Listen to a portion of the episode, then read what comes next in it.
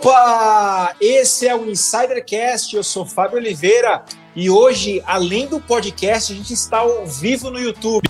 Então, se você está acompanhando esse podcast ao vivo, seja muito bem-vindo. Se você está acompanhando gravado, seja muito bem-vindo também. E hoje vamos falar sobre apresentações memoráveis. Como fazer uma boa apresentação. Eu sempre sofri em fazer a minha apresentação por não ter habilidade, conhecimento, muitas vezes técnico da ferramenta. Eu sabia muito roteirizar as apresentações, mas não sabia colocar elas no papel. Então, hoje a gente trouxe aqui um profissional, um expert, o mago do PPT, Silvio Medeiros.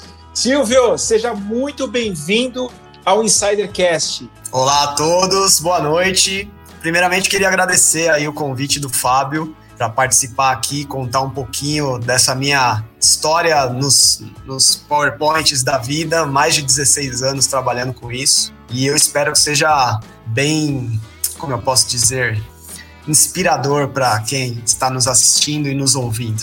Poxa, esse bate-papo hoje promete, Silvio. Obrigado pela tua presença. E hoje, como não podia ser diferente, temos aqui os meus dois amigos. A primeira delas é Bar Rodrigues, a nossa principal designer do Insidercast.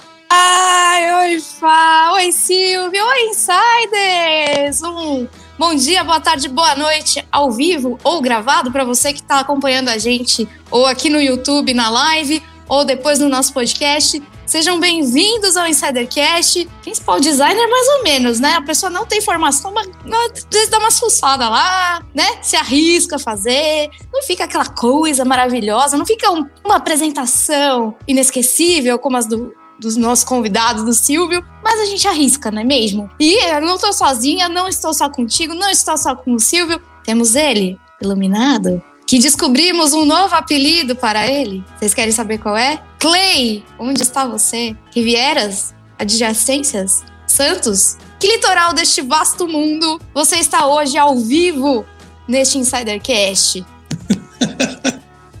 ai, ai.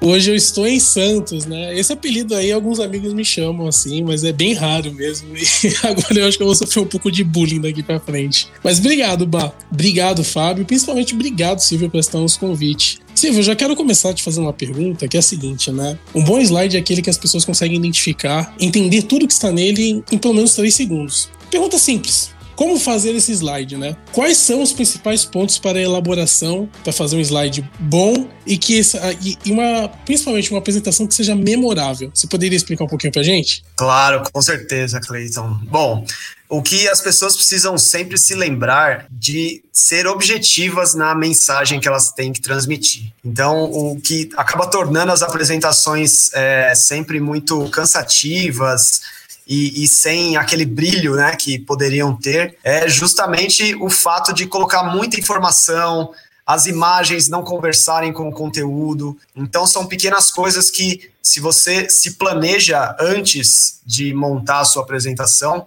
isso facilita na hora de você estruturá-la visualmente. E aí, automaticamente, o seu roteiro também vai fazer muito mais sentido. Silvio, para a gente continuar aqui nessa parte mais educacional, vamos dizer assim, do nosso episódio de hoje, eu queria saber quais são as premissas de uma boa apresentação. Independentemente do tipo, quais são as maiores dificuldades de quem prepara uma apresentação? A gente até brincou aqui no começo do episódio, né, que eu não tenho tanta experiência de design assim, mas o design, né, o visual é uma das coisas importantes, mas eu queria saber quais são as outras dificuldades também. Muito bom. É, bom, como eu comentei, né, a grande dificuldade que as pessoas encontram é justamente a falta de conhecimento na ferramenta. Então, por conta disso, elas acabam não sabendo aproveitar os recursos que o PowerPoint oferece e, principalmente, a falta de planejamento. Esse é de longe o que mais atrapalha no dia a dia de quem vai fazer é, a sua apresentação. Então, é muito importante que você, antes de abrir o PowerPoint para construir a sua apresentação, você entenda que existe um conteúdo que você precisa definir. E esse conteúdo, ele também tem algumas etapas importantes. Você não vai simplesmente abrir ali e começar a montar slide à torto e à direito. O conteúdo ele tem algumas regrinhas básicas que eu até vou compartilhar com vocês aqui, que são você entender quem é o seu público. Essa é uma das principais coisas que você tem que ter em mente. Quem é o seu público, o tipo de conhecimento que ele tem, o que, que ele busca aprender com o que você tem para mostrar dentro da sua apresentação. Definido quem é esse público, você entende qual é o contexto aonde você está inserido. Então, você precisa saber o tempo de duração da sua apresentação, aonde ela vai ser apresentada, quais são os materiais de apoio que você precisa justamente para conseguir passar a mensagem que você quer. Aí a gente entra realmente na, no terceiro ponto, que é a mensagem. E essa mensagem, ela é o principal, né? Então, na hora que você já definiu quem é o seu público e aonde você vai transmitir tudo isso, a mensagem, ela tem algumas regrinhas também que se você acaba seguindo, não tem como você errar dentro da sua apresentação. Então, dentro da sua mensagem, você tem que definir qual é a principal mensagem que você quer transmitir com o seu conteúdo. Depois disso, qual é a pergunta principal que a sua apresentação vai responder e que vai solucionar um problema? Porque normalmente, quando você vai fazer uma apresentação, existe um problema por trás que precisa ser solucionado. Seja a apresentação de resultados, a apresentação de uma nova campanha, como eu atendo muitas agências, ou até mesmo um, uma apresentação de TCC, onde você vai mostrar o projeto que você definiu. E aí, tendo tudo isso, você segue e vai buscar os dados que você vai precisar para conseguir passar tudo isso, resolver esse problema e aí sim você ter o seu conteúdo estruturado. Feito isso, a gente parte para a parte de roteirização. E aí entra ainda não entramos no PowerPoint. A gente vai lá no papel primeiro, define uma estrutura, começa a esboçar como que essa sua apresentação vai ser feita. Então você pensa lá quais são os sub os, os, capítulos que você vai trabalhar, quais são os temas que você vai trabalhar dentro de cada um deles e principalmente definir um começo, um meio e um fim para a sua apresentação. Esse estágio é muito importante porque você vai conseguindo colocar suas ideias ali no papel e já visualizando aonde você pode melhorar cada uma das etapas do, da sua história. E aí, depois que você definiu tudo isso, então a gente parte para a questão da forma em si, que é abrir o nosso conhecido PowerPoint e começar a desenvolver os slides ali dentro. E uma coisa que eu sempre reforço para os meus alunos, que eu, quando eu dou treinamento e para os meus clientes, é que é necessário que você faça uma validação de cada uma dessas etapas enquanto você está definindo. Porque hoje em dia os profissionais eles têm uma dificuldade extrema com a questão do tempo. É, cada vez mais temos menos tempo para perder e normalmente quem desenvolve as apresentações tem outras funções no dia a dia e a apresentação ela acaba sendo uma tarefa a mais ali que consome tempo demais se você não se planeja. Então essa validação é extremamente importante para que você evite retrabalho e você ganhe tempo na sua rotina para conseguir fazer as suas funções sem se atrapalhar aí e ficar enrolado durante o dia, né? Poxa, Silvio, olha, vou revelar para você a minha maior dor, meu maior sonho é que exista uma máquina para fazer slide. Sabe por quê? Eu consigo pensar o slide, o roteiro do slide, o que, que eu quero colocar no primeiro, no primeiro slide, qualquer ideia, qualquer estratégia, só que na hora de executar não vai. Então esse seria o meu sonho assim de ouro para mudar minha vida no mundo corporativo. Mas em linha com essa pergunta, você falou um pouco de roteiro. Né? O roteiro eu considero também que é assim o core do, apresentação. Você tem que saber, antes de você começar a colocar a mão na massa, o que, que você vai colocar ali, qual é a sua estratégia. Eu queria que você aprofundasse um pouco na, na resposta agora para falar especificamente do roteiro. Como que pensa um roteiro antes de colocar no PowerPoint? Como que o profissional pode ter esse insight para ser bem assertivo e atingir em cheio a sua audiência? Muito bom, Fábio. Bom, o roteiro, como qualquer outra coisa que utiliza disso, você tem que ter um meio, um começo, um meio e um fim, e a história ela tem que fazer um sentido, né? Então é muito importante. Eu, eu sou um grande fã de quadrinhos, cinema, então eu tenho contato com roteiros desde sempre e sou extremamente apaixonado por isso, então acaba facilitando um pouquinho. Mas a grande ideia que vocês têm que ter na hora de montar isso é justamente responder aquelas perguntas que eu tinha comentado de qual é a mensagem principal da sua apresentação, qual a pergunta principal que você quer responder por conta dela, qual é o problema que você vai solucionar trazendo essas informações para que depois disso você vá buscar todas as informações necessárias para isso. Então, a grande dica que eu dou é na hora que você está definindo o seu roteiro, você tem que se colocar no lugar do, da su, do seu público, da sua plateia. Porque você fazendo isso, você vai entendendo se o que eles estão precisando é, receber está sendo entregue por você. Então, essa é a grande dica de ouro que eu deixo, porque se a gente não se coloca no lugar do nosso público, provavelmente a gente não vai conseguir atingir e criar uma conexão com eles. Por isso que é tão importante também conhecer quem é esse público, porque tem pessoas de conhecimentos diferentes na área e nós, profissionais que somos especialistas em alguma coisa, a gente entra num erro muito grande de achar que todo mundo acaba tendo o mesmo conhecimento que a gente tem. E aí a falta de se aprofundar em algumas coisas, como termos técnicos, por exemplo, muitas vezes é, negligenciados, né? Você acaba colocando ali na sua mensagem alguns termos que, dependendo do seu público, eles não vão entender. Então, é, é por isso que é tão importante fazer esse planejamento prévio para que na hora que você está ali transmitindo realmente a sua mensagem, ela seja absorvida da melhor maneira possível. Em termos de roteiro em si, qual que é a dica que eu dou? Vai testando, por isso que é legal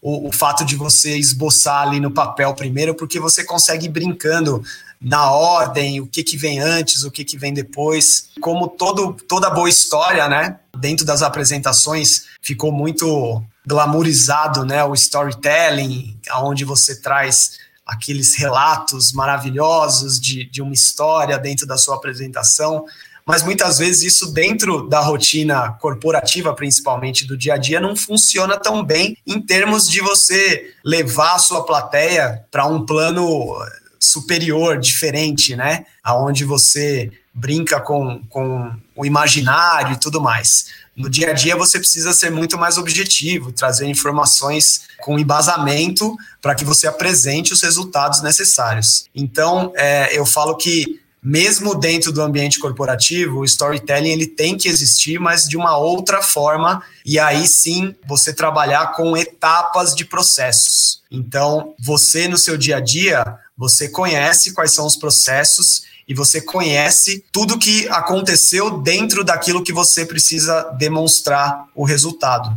Então, explicar esses processos de uma maneira bem didática e informativa é a grande saída para você conseguir, mesmo no seu dia a dia, colocar o storytelling em prática e fazer com que a sua apresentação tenha um efeito muito mais objetivo para a sua plateia, entendeu?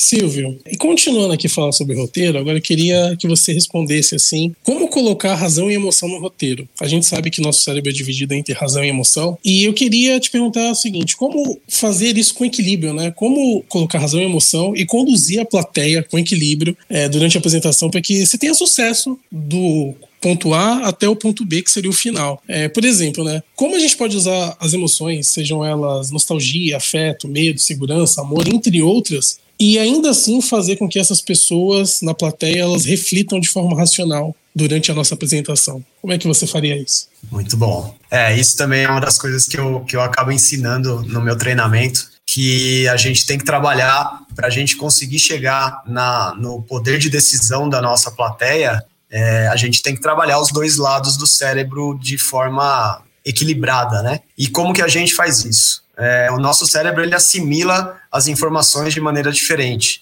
Então, o nosso lado esquerdo é um lado mais racional, onde a questão de números, palavras, dados que a gente possa analisar, eles são absorvidos com uma maior facilidade. Já o lado, o, o lado direito é onde a gente trabalha o emocional, como você disse, e é onde a gente cria conexão com o que está sendo transmitido ali. Então, como que eu faço para conseguir unir esses dois dentro de uma apresentação? Obviamente que você, quando você está no seu discurso, se você só traz é, um monte de informação o tempo todo na sua tela, você vai deixando a sua plateia o tempo inteiro ali saturada de tanta informação. E aí chega um momento em que elas não assimilam mais porque o nosso cérebro ele tem um tempo de processamento e ele também precisa de um respiro para poder absorver o que está recebendo.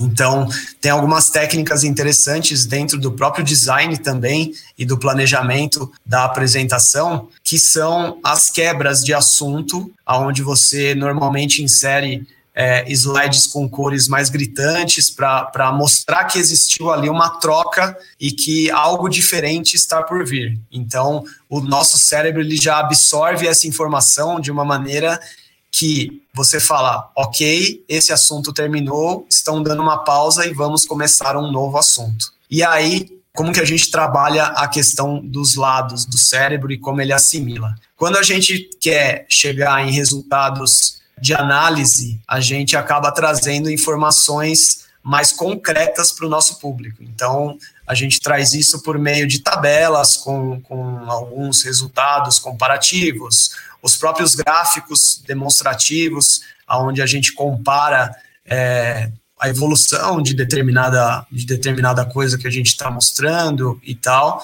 E os textos em si, eles também fazem parte desse lado racional. Já o lado emocional é onde a gente começa a trabalhar a questão das imagens. Isso também é uma etapa muito, muito importante dentro do processo de criação, que é você saber escolher muito bem as suas imagens, para que você não caia nem na mesmice de ficar usando sempre coisas já cansativas e que todo mundo está acostumado. Então, sei lá, tá falando sobre parceria e aí você vai e coloca uma imagem de alguém dando a mão para o outro, sabe? São alguns clichês que, de certa forma, o mercado quando as pessoas ainda não têm tanta, tanto esse lado de desenvolvimento do roteiro e de brincar um pouco com o emocional ali, acaba sendo muito recorrente. Então, o, o legal é você sempre tentar trabalhar é, com metáforas. As metáforas elas trazem para a sua apresentação um, um resultado muito legal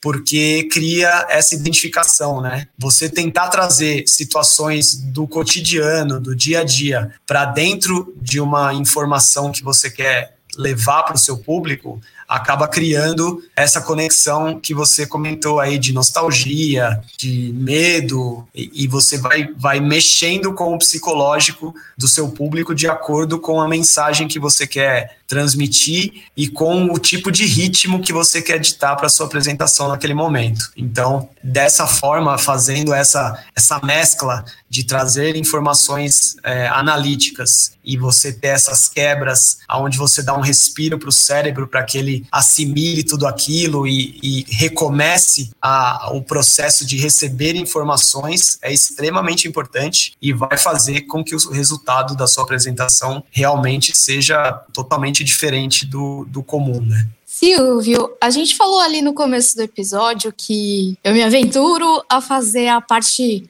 de design, a parte visual, mas que eu não tenho tanta é, técnica assim, né? Tanto embasamento teórico. Mas eu queria saber de você Quantas outras vezes você já ouviu pessoas já chegando na empresa e falando: ai, me desculpa, eu não sei fazer, eu não tenho, como eu acabei de dizer, né, tanta parte técnica, mas eu gosto de fazer. Ainda mais agora que você falou que a imagem tem a ver com a emoção, e eu sou a pessoa, digamos, mais emocionada aqui do trio, né, a pessoa mais emoção, mais coração, que, enfim, eu queria saber se mesmo quem não tem esse lado mais aprimorado do ferramental consegue também fazer apresentações que emocionam o público. Ou a gente precisa ter um embasamento. Você falou aqui do roteiro, de colocar a ideia no papel, de usar as metáforas. O que mais pode ajudar quem não tem o conhecimento que você tem, né? Lógico, além de fazer um curso como o teu, o que, que poderia ajudar essas pessoas?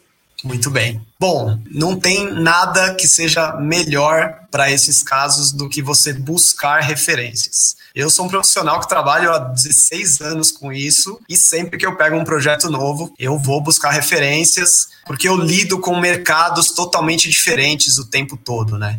Então, hoje, estou fazendo uma apresentação, por exemplo, para uma empresa com foco em contabilidade. E aí amanhã eu estou fazendo para uma indústria é, farmacêutica, e aí no dia seguinte eu estou fazendo para uma empresa fabricante de automóveis. Então, se você não vai buscar referências ligadas ao assunto que você vai trabalhar, obviamente que você não vai conseguir ter um resultado bacana dentro da sua apresentação em termos de design. E a referência, ela sempre é importante para que você entenda também o que, que o, o próprio mercado está trabalhando naquele momento referente a layouts e, e, e como transmitir essa mensagem. Né? Como eu comentei, a imagem ela é o principal fator influenciador do nosso lado emocional. Então, o tempo inteiro, ah, os profissionais eles acabam descobrindo formas de atingir o público e de ir lá dentro da dor e, e cutucar ela que vão se renovando. Então, se você ficar parado num único conceito que você viu há um tempo atrás e não vai buscar novas referências, obviamente você vai acabar ficando para trás e o seu design não vai ser tão atraente como poderia. Silvio, outra coisa muito importante, a gente falou aí de designer, falou das de algumas ferramentas, mas a pessoa pode fazer aquela apresentação maravilhosa, chegar à frente lá da reunião, ou de uma apresentação, ou de um grande evento, e começar a patinar na oratória. Como que a pessoa pode se preparar para não dar aquele medo de chegar lá no palco ou na frente de um monte de gente e não conseguir expressar as suas ideias com slides tão bonitos? Quais dicas você dá para os seus alunos e para os seus parceiros quando acontece Sim. isso? É, esse, esse realmente é, é, é uma das dificuldades que a grande maioria tem, e eu tenho que confessar que no começo eu também tinha. E, na verdade, esse problema da oratória, óbvio que você tem técnicas que você acaba desenvolvendo com o tempo, e, e você pode melhorar isso por meio dessas técnicas. Mas a grande questão que para mim é importante é você ter confiança no que você está transmitindo. Se você domina o assunto, independente de para quem você está transmitindo, para quantas pessoas você está fazendo isso, pense que é algo que você faz todos os dias, que você conhece e você sabe do que você está falando. A grande dica que eu dou nessa questão da oratória é esteja preparado. Se você não se prepara para um evento como esse, obviamente que na hora você vai começar a ter muitas questões como insegurança, achar que você está falando algo que não é o que as pessoas querem ouvir. Então, você tem que ter esse, essa autoconfiança e, e demonstrar que você realmente domina aquilo que você está falando. Por mais que ainda dê aquele, aquele friozinho na barriga, né? Não é todo mundo que tem facilidade para falar em público e tal, mas é extremamente importante que você saiba sobre o que você está falando. E para que isso aconteça, você tem que conhecer o seu conteúdo, você tem que praticar a sua apresentação antes de realmente ir para frente dos outros e, e mostrá-la. Então, é basicamente isso, né? O, o, nosso psicológico, muitas vezes, ele acaba querendo é, ir contra nós nesses momentos mas o controle é todo nosso. E se você estiver realmente preparado, a sua oratória, ela, você vai ver que vai ser algo extremamente natural. É, Para mim, funciona muito bem é, essa questão. E uma das coisas que facilita muito para mim também é não ficar tão preso ao roteiro. Quando você conhece sobre determinado assunto, obviamente que está tudo ali dentro da sua cabeça e você vai saber como conduzir o que você está falando. É, é importante que você saiba como está montada a estrutura desse seu discurso, mas você não precisa virar um robô, uma máquina que decorou aquilo e fala exatamente o que está aparecendo ali, sabe? Você tem que ter essa flexibilidade também de fazer com que a coisa seja fluida. A fluidez dentro de um, de um discurso, de uma apresentação, é o que vai fazer com que as pessoas olhem para você e tenham a convicção de que você sabe o que você está falando. Então você consegue atingir elas de uma maneira extremamente mais assertiva, né? Então, basicamente, é essa dica que eu dou para quem está nos ouvindo e nos assistindo aqui. Silvio, é, você falando sobre apresentação oratória, eu já fiz algumas apresentações porque eu trabalhava na área de desenvolvimento humano. A gente brincava nessa época que falava assim: às vezes o mais importante não é nem você acertar, mas às vezes o mais importante é você falar alguma coisa erradinha, se você for o caso, você esquecer. Mas assim, é, o quanto de convicção que você fala naquilo também conta. Totalmente. Você foi, você foi, falando isso, eu acabei lembrando dessa época, assim. Queria te fazer uma pergunta agora sobre os maiores erros, né? Na sua opinião, quais são os maiores erros que as pessoas cometem numa apresentação? Por exemplo, né? Existe muita gente ainda que faz um slide que mais parece uma folha de jornal com inúmeras informações. E outra pergunta também que eu queria fazer é o seguinte: é, ainda existe muitas pessoas que é, fazem apresentações com slides intermináveis. É tipo aquela pessoa que ela praticamente ela coloca a fala dela toda no slide. Eu, eu pergunto isso porque assim, né? É, para fazer um slide ruim basta estar vivo, mas para fazer um slide bom é difícil, né? Olha, Cleiton, eu tô para te falar que às vezes eu paro para pensar nos conteúdos que eu recebo e eu falo, cara, o trabalho que a pessoa teve para fazer esse slide ruim, eu acho que ela perdeu mais tempo do que eu perderia para fazer um slide bom. então, tem esse lance também. Os erros mais comuns que eu percebo é justamente isso que você comentou, né, da, do excesso de informação. Tem que acabar um pouco com essa, com essa questão de achar que o slide ele é o seu guia de, de leitura, né? Os profissionais eles acabam pecando demais nisso, de acharem que, ah, mas se eu não colocar isso aqui, as pessoas não vão entender o que eu quero dizer. E muito pelo contrário. Quanto mais coisa, hoje e ainda mais hoje em dia, né? Hoje em dia você vê as pessoas nas próprias redes sociais, elas consomem muito mais conteúdos aonde elas não têm que ficar perdendo tanto tempo lendo. Então, a, a, parte de vídeos e coisas animadas, elas são muito mais consumidas e, e, recebidas de uma maneira positiva do que conteúdos com excesso de texto. Então, já começa por aí um, um erro clássico, que é você colocar informação demais no seu slide, quando na verdade ele tem que ser o seu aliado, ele tem que ser o seu guia para que você saiba em que momento do seu discurso você está, é, mas sem necessariamente você estar tá ali lendo né, o que está escrito como sendo o seu próprio roteiro. Outra coisa interessantíssima que eu percebo é as pessoas quererem colocar gráfico, tabela, texto, imagem, tudo ao mesmo tempo, né? Como eu falei, o nosso cérebro ele, ele tem um certo tempo de assimilação de tudo aquilo que está recebendo. E como vocês disseram no início aqui da nossa transmissão, são poucos segundos que fazem com que a gente já absorva tudo que está ali e já comece a tentar assimilar tudo que a gente está recebendo. Então, se você chega logo de cara com um monte de informação na tela, a pessoa ela vai ficar totalmente perdida. O olho dela vai começar a buscar coisas que muitas vezes não estão nem dentro do que você está falando no seu, no seu momento do discurso. E aí entra uma coisa muito legal que a, normalmente os profissionais também pecam muito, que é a utilização das animações como um seu aliado numa apresentação. As animações, elas são o seu guia de pausa e de ritmo dentro da apresentação. Então, mesmo quando você tem um slide aonde você precisa de, de alguma forma ter muitas informações ali, porque realmente não tem outro jeito de você mostrar, as animações elas vão ser os seus aliados justamente para que você vá mostrando para o seu público o que você quer dentro do ritmo do seu discurso.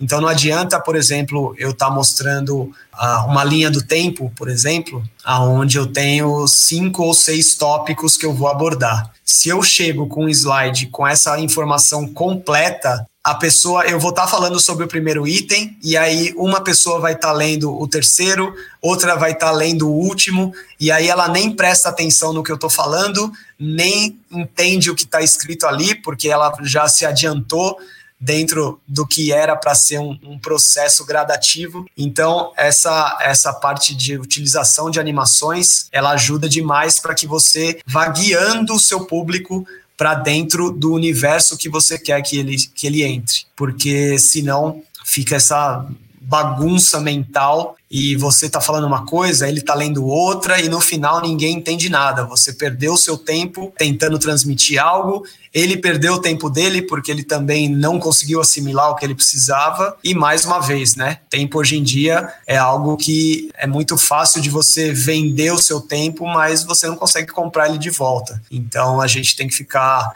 bem atento a, a tudo que a gente está envolvido para que realmente não seja uma perda de tempo na nossa vida. Silvio, agora eu queria te fazer duas perguntas sobre criatividade. Uma delas a gente acabou de receber aqui no nosso chat, vou colocar aqui na, na tela para todo mundo ver e Vamos falar para os nossos insiders que estão ouvindo, que é além das referências que você comentou aqui, como você alimenta a criatividade para sempre ter inovação em diferentes áreas? E a segunda, já emendando uma na outra aqui, que aí é mais curiosidade do, do mercado de business, vamos dizer assim, num cenário que é preciso fazer uma apresentação dentro de uma grande empresa, onde existem várias regras, né, a serem seguidas, existem vários guias a serem seguidos, como que a gente faz? Como que a gente usa a criatividade nesse caso, mas usando as mensagens que a gente precisa passar, mas sem ferir esse código de ética e sem que os funcionários sejam diferentes demais do que a empresa pede ali, né, no, no caso para ser feito. Então, são duas perguntas sobre criatividade numa tacada só. Alessandra, muito obrigada por interagir aqui com a gente, obrigada pela sua audiência. Muito bem, a Alessandra é minha parceira aí de trabalhos. A gente, além de participar de um grupo de autoconhecimento semanal, onde a gente trabalha toda a nossa questão interna. A gente também compartilha de, de algumas atividades profissionais aí e está sempre do meu lado fazendo trabalhos incríveis. Então, vamos lá, Alessandra. A criatividade além dessas referências todas, é a própria vivência, né? Eu sempre falo para os meus clientes que eles viram para mim e falam: "Oh, legal, eu quero contratar o seu treinamento porque eu quero fazer slide igualzinho você faz". Só que é, é, uma tarefa meio difícil, né? Porque vamos considerar que eu sou formado em publicidade, então eu passei por quatro anos estudando questões relacionadas à comunicação e acabei caindo para o lado do design, onde eu me apaixonei e acabei seguindo esse caminho. Eu trabalho há 16 anos full time com apresentações, com layout, com criação. Então, isso para mim é a minha rotina. É, eu respiro isso o tempo todo. Como eu falei, a, as referências elas vão surgindo, mas a prática também faz com que você acabe solucionando problemas visualmente com uma rapidez e facilidade muito maior do que uma pessoa que não está acostumada a fazer isso. Então, como tudo na vida, a prática ela vai levando a gente a, a melhoria e a excelência em algo que a gente se propõe a fazer. Agora, entrando um pouco na, no segundo questionamento, de quando a gente já tem alguns padrões definidos e a gente tenta sair um pouco da caixa, eu entendo isso porque eu percebo muito, principalmente em grandes empresas, é, sempre tem aquele template padrão, né? Que é tem uma meia dúzia de slides ali, mas que no dia a dia, na rotina, na prática, eles acabam não ajudando o funcionário. Por quê? Porque quem desenvolve normalmente esses materiais, eles não têm a, a rotina diária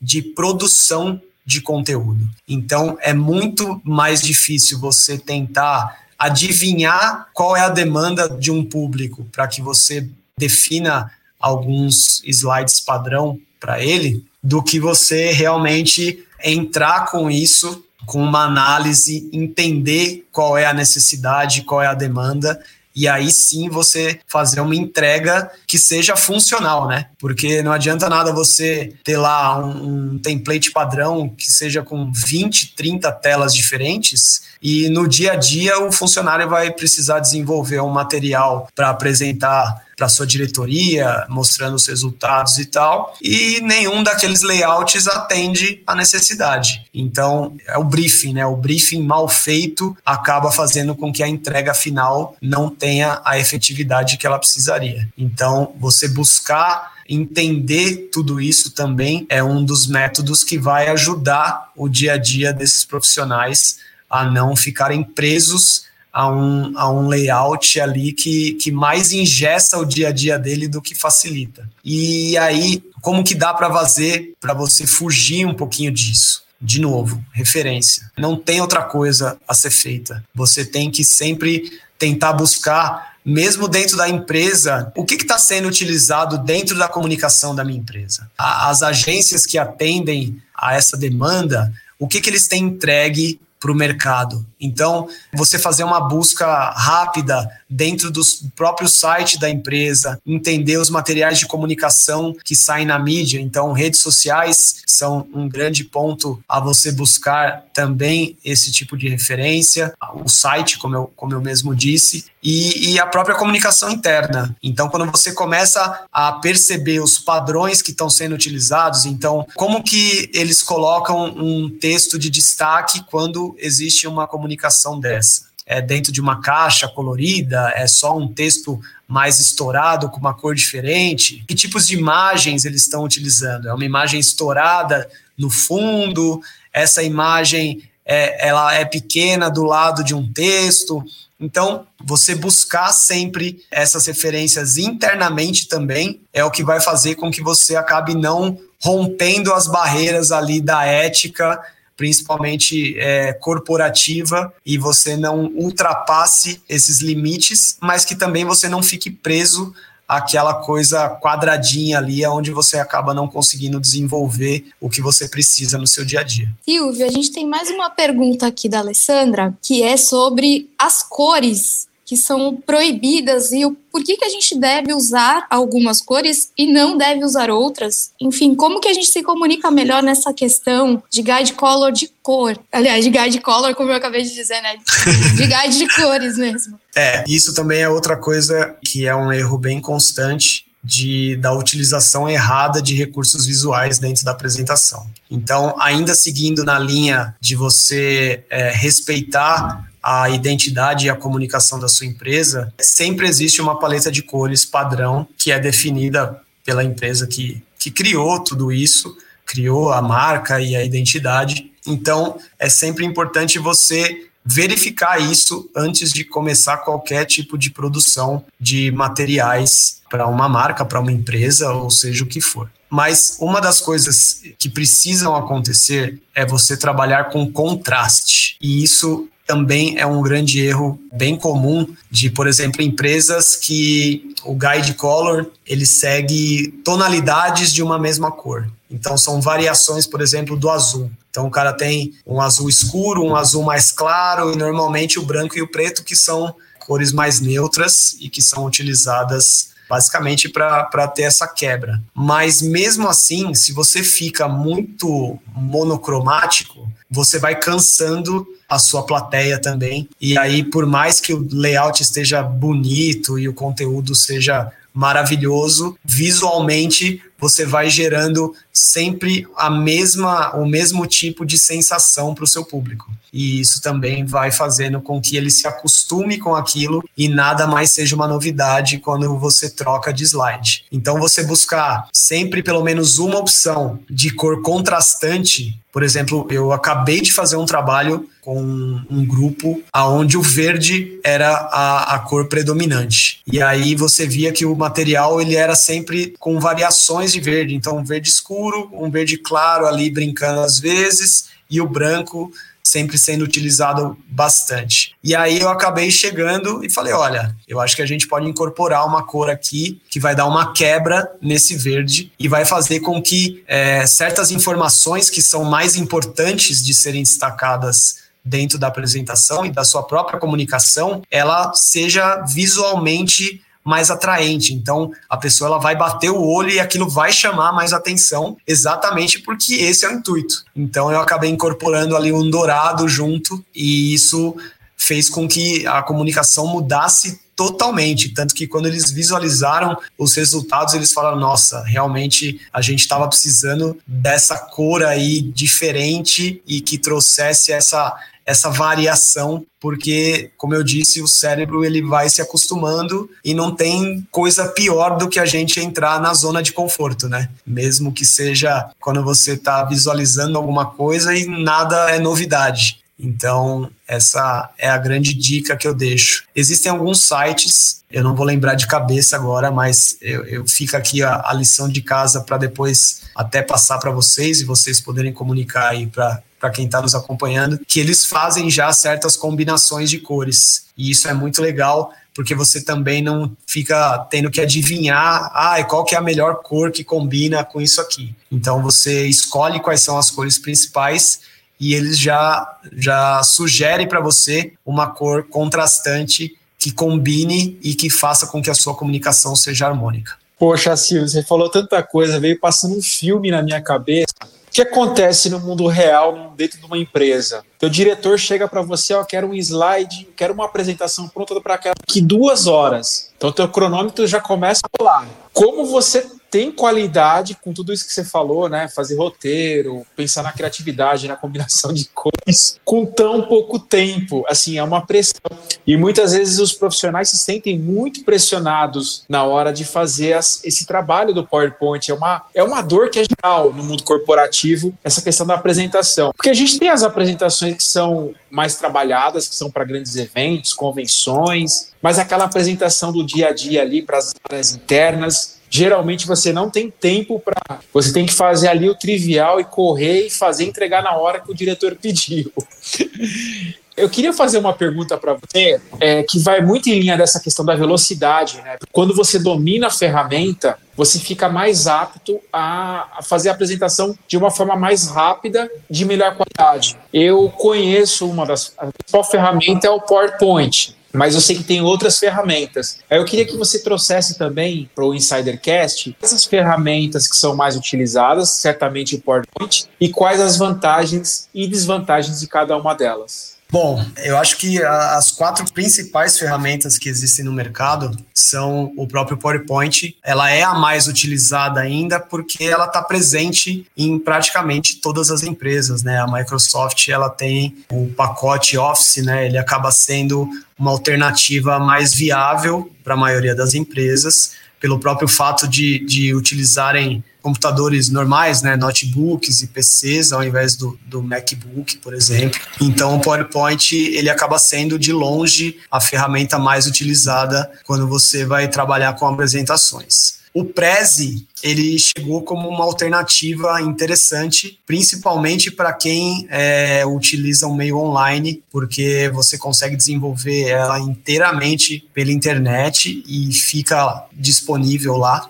E ele traz também como diferencial a questão das transições. Então você consegue fazer aquelas mudanças de aproximação e afasta e vira e vai para um outro ponto, como se tudo fosse uma grande folha gigante desenhada e você fosse só aproximando a câmera e afastando conforme você vai mostrando o seu conteúdo. É, uma das coisas que eu vejo de, de ruim no Prezi, por exemplo, é que ele, ele acaba sendo um pouco mais restrito em termos de padronização, padronização não, personalização de layout. Então você consegue fazer algumas coisas ali e tal, mas é diferente, por exemplo, das ferramentas que o PowerPoint oferece. Então, dentro do PowerPoint, muitas pessoas não conhecem, mas você consegue ter é, ferramentas de edição de imagem, de vídeo e de, de, de áudio também, que normalmente você precisaria ter uma ferramenta como um Photoshop, um Premiere para poder fazer essa edição e depois jogar para dentro da sua apresentação. Então você consegue tirar fundo de imagens, fazer recortes, mudar a cor de imagem, você consegue cortar vídeos, deixar eles mais curtos, mexer no formato. Então, é uma imensidão de ferramentas que a grande maioria desconhece e acaba não sabendo como melhor utilizar isso no dia a dia, justamente pela falta de conhecimento. Outra ferramenta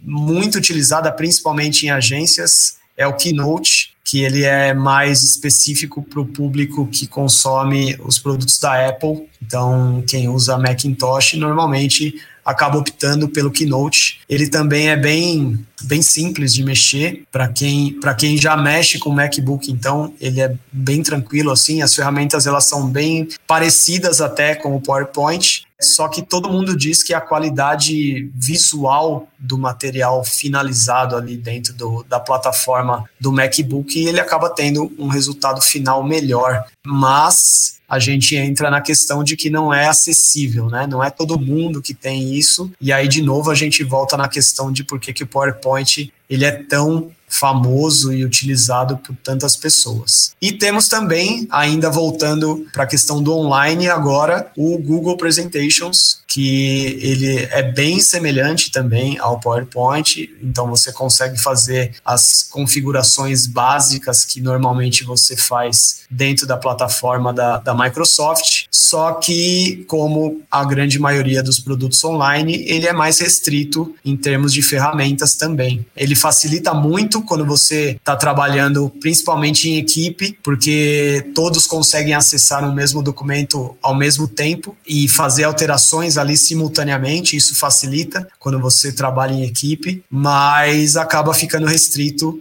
com essa questão da falta de recursos que você tem muito mais desenvolvido dentro de uma plataforma como o PowerPoint. Silvio, e Conta pra gente como é que surgiu essa ideia do PPT para Todos. Muito bem. PPT para Todos foi um projeto que surgiu em meio à pandemia, quando eu comecei a perceber que o mercado ele deu uma esfriada em termos de demanda de trabalhos. Então, eu, grande, a grande maioria do, do, dos anos em que eu trabalhei nessa área, eu trabalhava muito por demanda. Então as pessoas chegavam para mim com material falando: Ó, oh, eu tenho essa apresentação, que está aqui pronta e eu preciso dela finalizada com um visual atraente em tal data. Então eu trabalhava dentro dessa, dessa quantidade limitada de slides criando uma identidade, adequando tudo isso, fazendo as animações necessárias para dar fluidez para o roteiro. E quando eu entregava, acabava o trabalho e, e esperava o próximo e assim por diante. Só que existe, eu comecei a perceber que existe uma demanda diferente no mercado, que é justamente para esses profissionais que no dia a dia perdem tanto tempo para desenvolver as suas apresentações, não conseguem ter uma entrega profissional de qualidade. E aí eu tive a ideia de montar esse projeto do PPT para Todos, que não é nada é, inovador, vamos dizer assim, em termos de bancos de slides.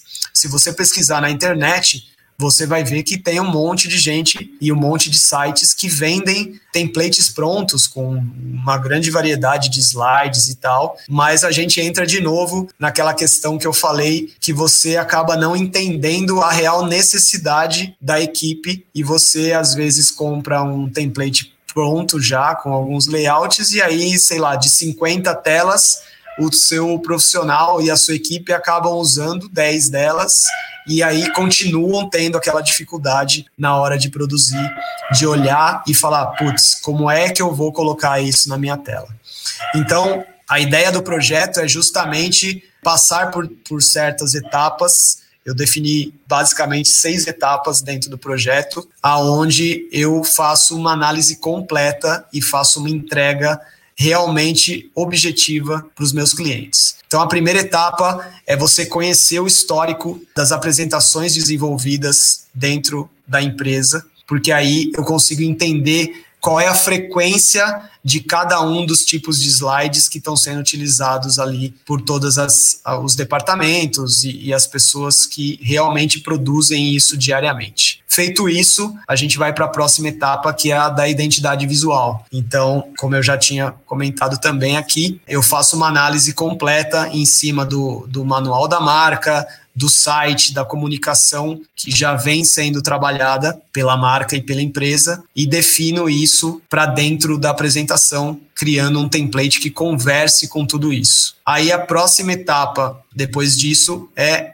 realmente começar a produção do, desse material para adequar tudo que eu me baseei lá na minha pesquisa e depois acabei colocando em prática com a análise da identidade visual e a coisa vai funcionando dessa forma. Depois disso, uma etapa muito importante de tudo isso é que os materiais que são entregues, eles são totalmente editáveis. Então, você não fica preso, por exemplo, a, a precisar de, um, de uma agência ou de uma equipe especializada em design para você fazer qualquer tipo de ajuste que você tenha que fazer no seu dia a dia. Então, quando eu entrego isso para o meu cliente, ele consegue mexer tanto na parte de, de conteúdo e, e, mexer totalmente em tabelas, gráficos e nos próprios textos, como no próprio layout. Os elementos que eu crio dentro do design, eles são normalmente soltos e editáveis. Então você consegue ir ajustando isso de acordo com a sua necessidade ali do dia a dia. Então é, é feita uma entrega normalmente de 80 a 130 slides pré-formatados e editáveis. Só que esses, essa quantidade que é entregue, ela pode se multiplicar de maneiras é, inimagináveis, porque você começa a juntar um, uma informação que tem um layout com uma outra e vai criando um novo slide ali de acordo com a necessidade que você identificou. Então, essa flexibilidade e liberdade que o usuário tem também é uma coisa muito legal de você trabalhar com materiais editáveis. Feito tudo isso, quando a pessoa já está ali com tudo em mãos, né, para colocar o seu, o seu trabalho em funcionamento, eu entrego um treinamento aonde eu ensino qual a melhor forma de você utilizar o seu banco de slides para que você ganhe em produtividade no seu dia a dia e ensino também as principais técnicas que eu, Silvio, utilizo há 16 anos e que facilitam na minha rotina quando eu estou desenvolvendo materiais para os meus clientes. Então, quais são as principais ferramentas que eu uso dentro do PowerPoint? Quando eu quero alinhar o texto, quais são os atalhos que eu uso, os próprios atalhos de teclado que facilitam muito no dia a dia para que você não evite tantos cliques para fazer uma etapa que muitas vezes você faz ali utilizando a outra mão no teclado. Quais são as principais animações que você pode utilizar para ajudar na, na hora de você fazer o seu discurso ter fluidez? Então, assim, tudo que eu utilizo há 16 anos e que facilita a minha vida e faz com que eu entregue meus trabalhos dentro do prazo, com a qualidade que os meus clientes sempre buscam, eu passo ali de forma bem objetiva para que essa equipe também consiga colocar isso em prática no dia a dia. E por fim, a gente deixa um, um suporte e um plantão ali de dúvidas, porque obviamente um treinamento desses você não consegue assimilar tudo de uma hora para outra, né? São normalmente de três a quatro horas de treinamento e chega um momento em que realmente é, a cabeça ela começa a ficar, o copo começa a ficar cheio e aí a gente já não absorve mais nada. Então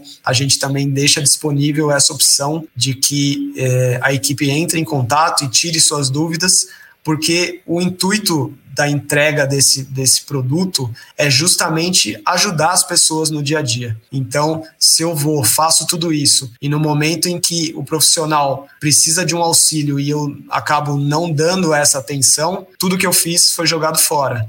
E tudo que ele investiu também foi jogado fora.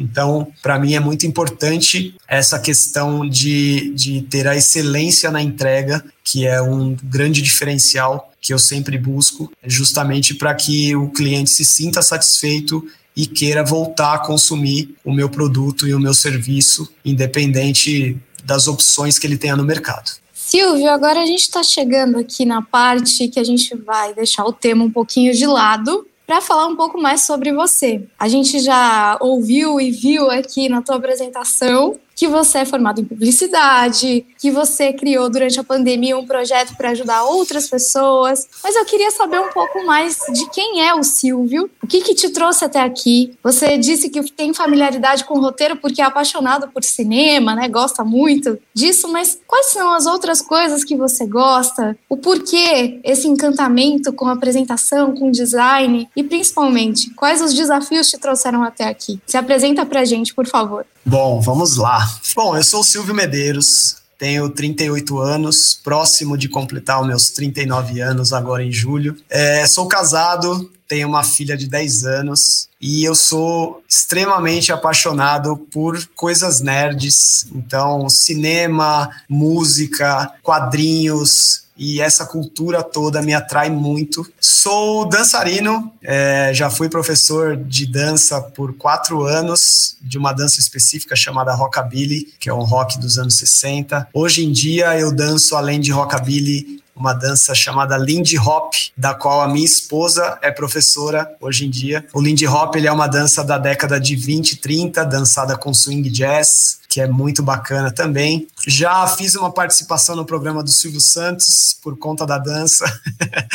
foi uma coisa bem inusitada, foi super divertido. Já tive projeto de quadrinhos independente, já tive banda. Eu sou uma pessoa que eu gosto muito de testar coisas e experimentar coisas. E mesmo no, na parte profissional, também já passei por diversos segmentos aí então, eu sou formado no meu ensino médio em informática, então já trabalhei uma época como analista de banco de dados, depois migrei para o ramo do web design, aí acabei, acabou não dando certo, fui para o ambiente corporativo trabalhar com organização de arquivo morto, e aí dentro da própria empresa surgiu uma oportunidade de trabalhar com suporte técnico, e aí, como eu já tinha feito informática, facilitou. Essa entrada no suporte técnico fez com que eu fosse tomando gosto por ajudar as pessoas.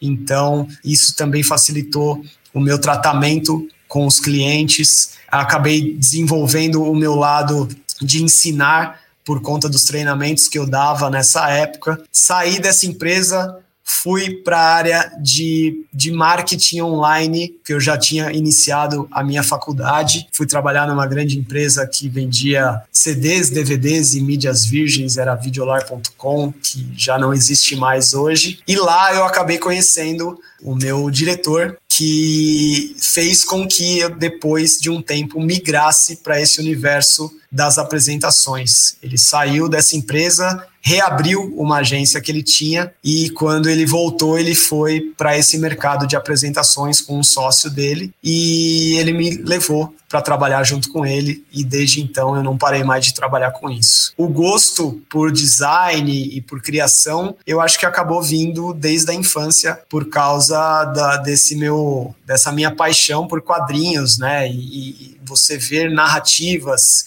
e como as coisas se criam ali na sua frente e levam você a imaginar um, um universo totalmente novo, fez com que eu ficasse sempre com essa, essa coisa aí na cabeça de, putz, quero estar tá, de alguma forma produzindo esse tipo de magia também para as pessoas e o ramo de apresentações acabou abrindo esse, essas portas para mim, além de ser um grande aprendizado, né? Porque como eu lido com diversos tipos de empresas e segmentos, toda apresentação nova é um aprendizado novo também, você acaba conhecendo coisas diferentes o tempo todo, e isso é muito bacana. Fora isso, há quatro anos eu iniciei um processo de autoconhecimento. Então, eu e a minha esposa iniciamos uma terapia de casal para resolver coisas de relacionamento e tal. E foi outra coisa que eu me apaixonei muito e acabei buscando mais, me aprimorar mais nisso também. E aí, por meio disso, acabei tendo contato com questões relacionadas à masculinidade, de como nós homens, principalmente, temos muitas questões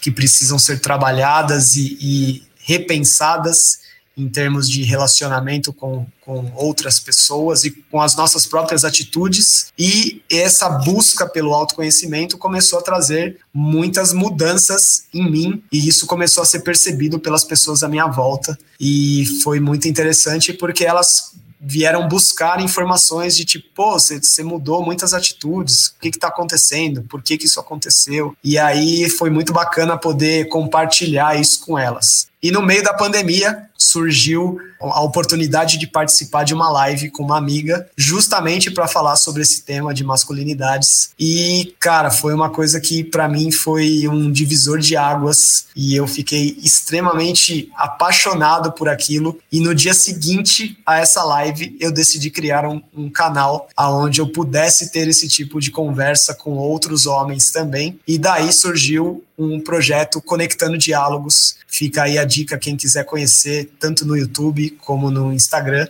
aonde eu desenvolvi diálogos diários aonde é, vários assuntos eram trabalhados, mas sempre com a temática da masculinidade tóxica e como a gente pode mudar a forma com que a gente lida com ela. Aos poucos o projeto foi tomando forma, novas séries foram surgindo, aonde a gente abordava a questão de mulheres inspiradoras e de como é importante a gente valorizar o papel da mulher dentro da nossa sociedade. Surgiu um outro amigo que quis trabalhar com o tema da representatividade negra e todas as questões envolvendo isso, como o racismo e como são difíceis, né? A, a, a, situação dos profissionais também de entrarem no mercado e poderem se estabelecer Trabalhamos uma nova série onde era discutida a representatividade LGBT e, por fim, tinha uma outra série que eu achei que era necessária naquele momento, que aonde eu mostrava projetos que foram criados durante a pandemia para auxiliar pessoas que estavam passando dificuldades por conta da pandemia. Então, a, a, experiência que eu tive com o Conectando Diálogos foi muito gratificante para mim, muito transformadora, porque eu consegui levar para outros lugares, para outras pessoas que não estavam só ali dentro do meu ciclo de amizades, todo esse esse aprendizado que eu venho buscado e que tem transformado tanto a minha rotina e as minhas relações. Então, foi muito prazeroso poder compartilhar com outras pessoas isso e ver que realmente são assuntos é, importantes e relevantes, principalmente no nosso momento atual social. E eu acho que é isso. Sou apaixonado por futebol e esportes, sou corintiano, tenho sofrido muito com meu time ultimamente, mas basicamente eu acho que essa é a minha história, esse é o Silvio, que está aqui com vocês. E, de novo, é um grande prazer poder estar tá compartilhando tudo isso aqui com vocês e com a audiência de vocês. Silvio, o prazer é nosso. Fiquei muito curioso aí com os seus dons de dançarino, rockabilly. Nossa, não imaginava que você.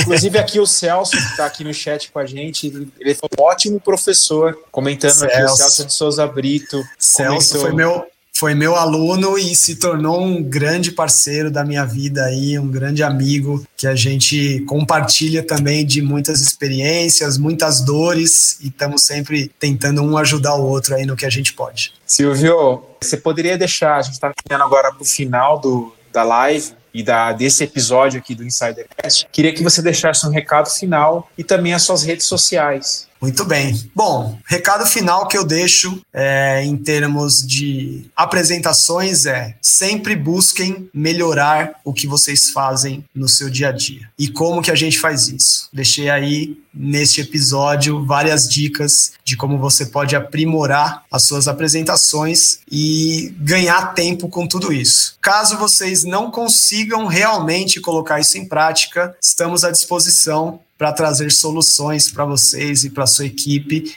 E vocês podem achar a, PPT para Todos no Instagram, que é o arroba PPT para Todos, tudo junto. Tem também no Facebook, da mesma forma. Estamos desenvolvendo o site agora, ainda não está lançado, mas já fica a dica pptpratodos.com.br. O que eu deixo de dica para a vida de vocês é: sempre busquem ser melhor hoje do que vocês foram ontem. E não se atenham a coisas do passado que te prendem e fazem com que você não ande para frente e não se preocupe tanto com o que está por vir. Viva o presente, viva o hoje, sempre com a mentalidade de ser um pouquinho melhor a cada dia. Então é isso aí, gente. Silvio, muito obrigado por ter aceitado nosso convite. Eu aprendi bastante com você aqui sobre apresentações. Anotei os sites, depois eu vou pesquisar. Eu já sabia do Google, mas eu, dos outros eu não tinha ideia, então eu vou dar uma pesquisada até para aprender um pouquinho mais. Gente, eu não vou poder deixar passar em branco isso daqui, né? Mas brincadeira, vou ter que brincar um pouco. Como Santista, eu tenho que avisar para vocês é o seguinte, hein? Olha, se o Corinthians não melhorar esse ano, hein? Ele vai cair.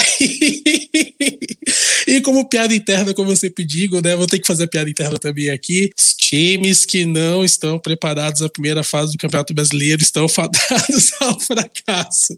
Silvio, muito obrigado novamente. Bah, muito obrigado por ter participado comigo nesse episódio. Fábio, também muito obrigado. Eu sei que você é corintiano, deve estar aí sofrendo.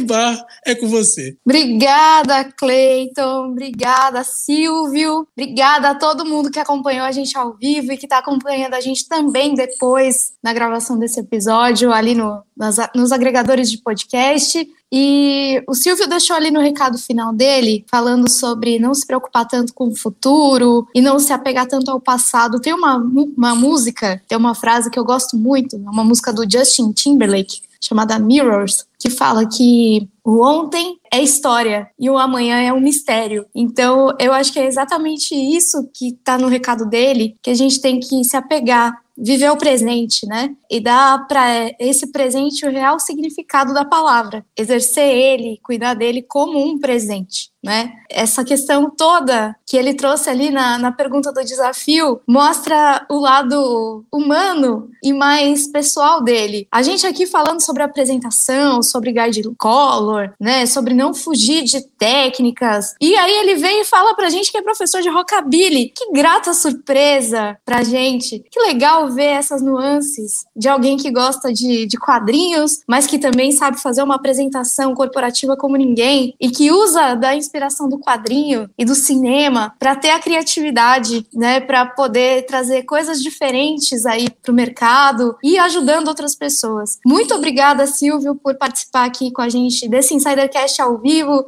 e desse episódio do Insidercast. Obrigada mais uma vez a todos os insiders que estiveram com a gente. E obrigada, Fábio Oliveira, diretamente do Mundo de Oz. A gente se encontra no próximo episódio. Obrigado, Bá. Obrigado, Cleiton. Obrigado, Silvio. Foi uma honra estar aqui nesse Insidercast mais que especial. Uma live para você que esteve presente com a gente hoje. Muito obrigado pela sua presença. Já convido você que esteve aqui, que não conhecia o Insidercast, para começar a seguir lá o Insidercast. A gente está no Instagram, a gente está no LinkedIn, a gente está nas principais redes sociais e, claro, aqui no YouTube também com algumas, algumas lives e também alguns programas gravados. Fica com a gente. Adorei esse episódio com o Silvio, a gente aprendeu muito. E a grande mensagem que ficou aqui para a gente foi a questão do aprendizado. O Silvio falou, ele procurou nas adversidades que ele teve na vida, nas vulnerabilidades, se aprimorar, tanto nesses projetos novos que ele falou, das lives que ele fez, da questão da masculinidade, como também no próprio trabalho dele. Comprova o quanto ele é um ótimo profissional, inclusive já recorri ao Silvio algumas vezes,